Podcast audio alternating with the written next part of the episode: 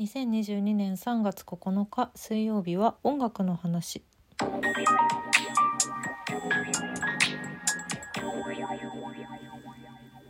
先週はちょっとドーピングパンダのライブ帰りの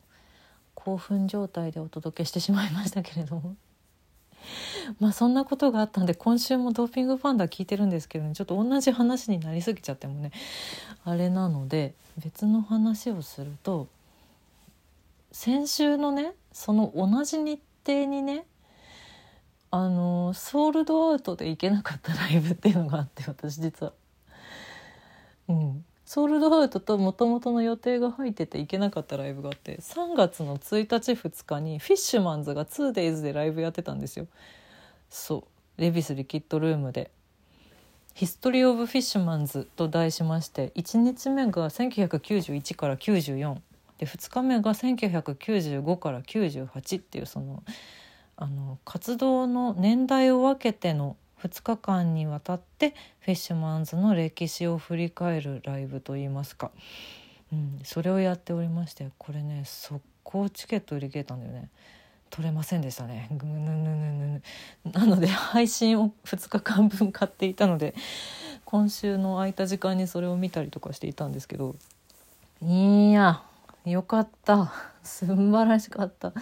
そのね2日間で年代を分けてるからほぼほぼいほぼほぼ曲が被らない2日間のライブステージでそれ自体ももうすごいことだけどもうーんよかったな。すごく温かい空気感が配信でも伝わってきたしすっごいかっこよかったな。よかったです。あとそのそうそれぞれの日程でゲストさんもいらっしゃって1日目がチェロミコの鈴木まみこちゃんであ嬉しい。まみこさんが まみこさんがフィッシュマンズと一緒に歌ってるちょっとファンファンだけどただのファンですけど私感動してしまった。で2日目がザ・カスタネッツの小宮山さん。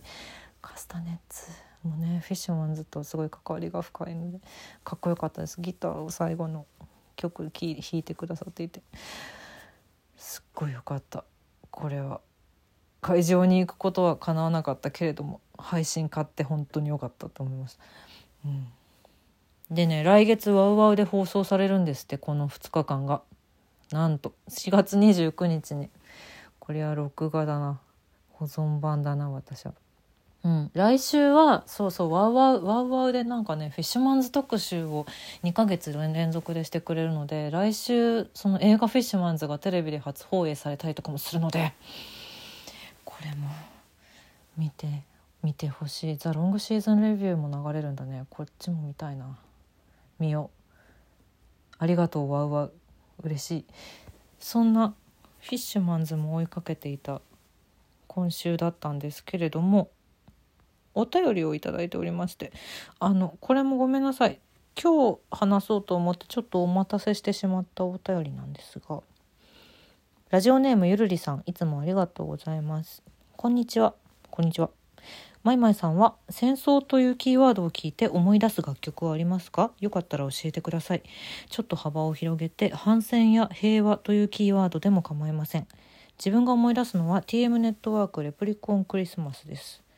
ということで。ありがとうございます。こりゃこりゃねちょちょっとちゃんとちゃんとお答えしたいし何でしょう。この考える機会をお便りでくださってありがとうございますゆるりさん。これは難しいよね。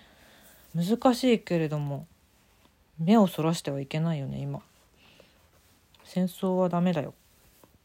うん。戦争はダメだ。ゆるりさんが思い出すという TM ネットワークレプリコンクリスマスは私その知らなかった曲なんですけどこれクリスマスソングなんですね。クリスマスソングがなんだか平和の象うんと平和を祈る楽曲みたいなイメージにつながるのは私にとってはジョン・レノン・小野洋子の「ハッピークリスマス・ワイズ・オーバー」があるからなのかなというふうに私にとってはね思っているので、まあ、この曲もだまずまず1個目浮かんだ曲の一つなんですけどジョン・レノン・小野洋子の「ハッピークリスマス」は1971年に発表されたので、えっと、ベトナム戦争中だったはずですねだからうんそのことももちろん込めての平和を祈る歌ですよね。まあ、これ結構ねいろんな方が思い浮かぶ曲なのではないかと思うのですが。うんとねあとはね私が思い出す楽曲。これは戦争とかではないと思うんですけど、えー、私の大好きなザ・イエローモンキーの「ジャム」ですかね。ジャムはなんだろうな。とてとても深い愛の歌だと思ってるんですけどだからそのこの質問を言われて考えた時にあそういえばジャムもそうだよなこうそういう曲かもしれないなって思ったっていう感じなので普段ジャムを聴いてる時に常にそういうイメージを持って聴いているわけではないんだけどでもなんだろう自分のすぐ近くではないけれどもだから遠いなんだろう海を越えた先で起きていること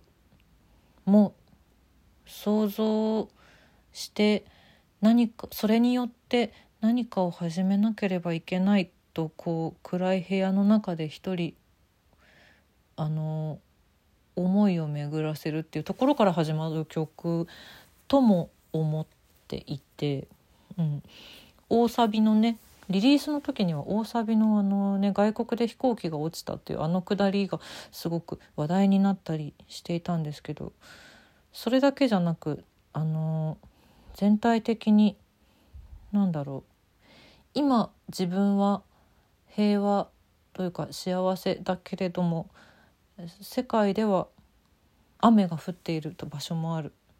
何かが起きている場所があるっていうそういうことに思いを巡らせる曲っていう意味では、うん、忘れてはならない曲だなと思っています。で今まあこうして2曲ご紹介したんですけどジョン・レノンの横の「ハッピークリスマス・ワイズ・オーバー」と「ザ・イエロー・モンキー」の「ジャム」なんですけど、えっと、このゆるりさんからの質問をいただいて一番最初に私が思い出した楽曲はこれらではなく下山の東京という曲です。下山は GEZAN で下山で漢字で東京っていう曲なんですけど私この曲ね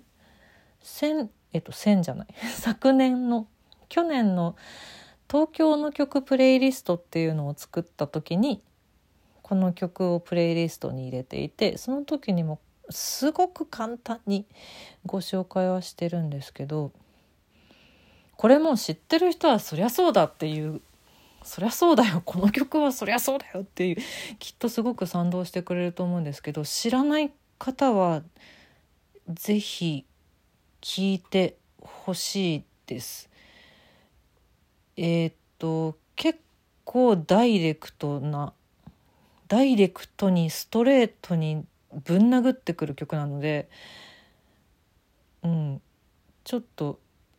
そのそのつもりで聞いてもらった方がいいかもしれないけどでもあだったらば聞くのやめようっていうのは絶対にやめてって思う。本当に絶対に聞いてって結構強く思う曲かな私はこれが。うん、この「東京」っていう曲はコロナより前に作られてる曲で、えっと、2020年の1月末にリリースされた曲なんですよ。だからコロナ禍とかそういうことも意識してないしもちろん今回のそのウクライナ侵攻みたいなことも全く関係ない時代に作られた曲ではあるんですけどでももう今まさにかなりぶっ刺さる曲ですねこれは。あのね下山というアーティストはね今週末とか先週末か3月5日に新宿の南口であのイベントがあったんですよ。ノーゼ0305というイベントがあってお昼にあの戦争反対とウクライナ侵攻によって傷ついた人たちのサポートを呼びかけますっていうことでいろんな人のライブイベントとかあと日本で働くロシア人の方のスピーチとかいろいろなあのアーティストさんのライブがあってであの寄付も募ってっていうデモイベントといいますかそういうのをやっていたんですけどそれの主催者がこの下山のあのボーカルのマヒト・ザ・ピーポーさんだったんですけどあのねこの3月5日のライブもすごかったので今レポートとかがネットでは見れるのでもしご興味がある方は見てみてほしいんですけどなんだろう想像しようっていうのを想像力を持ってきてくれっていうメッセージがあったんだよね。このイベントの告知の中に。で東京というこの歌にも想像してくれっていうそういうのがすごく入っていてその自分が大丈夫だからとかじゃなくって自分の身にもいつ何が起こるかわからないし同じ人間なんだから想像しようぜっていうその想像力を捨てちゃダメだっていう気持ち。周りに流されるだけじゃなくて己は今何を思何を考えるのかっていうそういうことを考え続けようぜっていう気持ちがすごくこもっている曲かなと思います。ちょっとうまく説明ができないのでもう何よりも曲を聴いてみてほしいっていう話なんですけど。ゆるりさんお便りありがとうございました。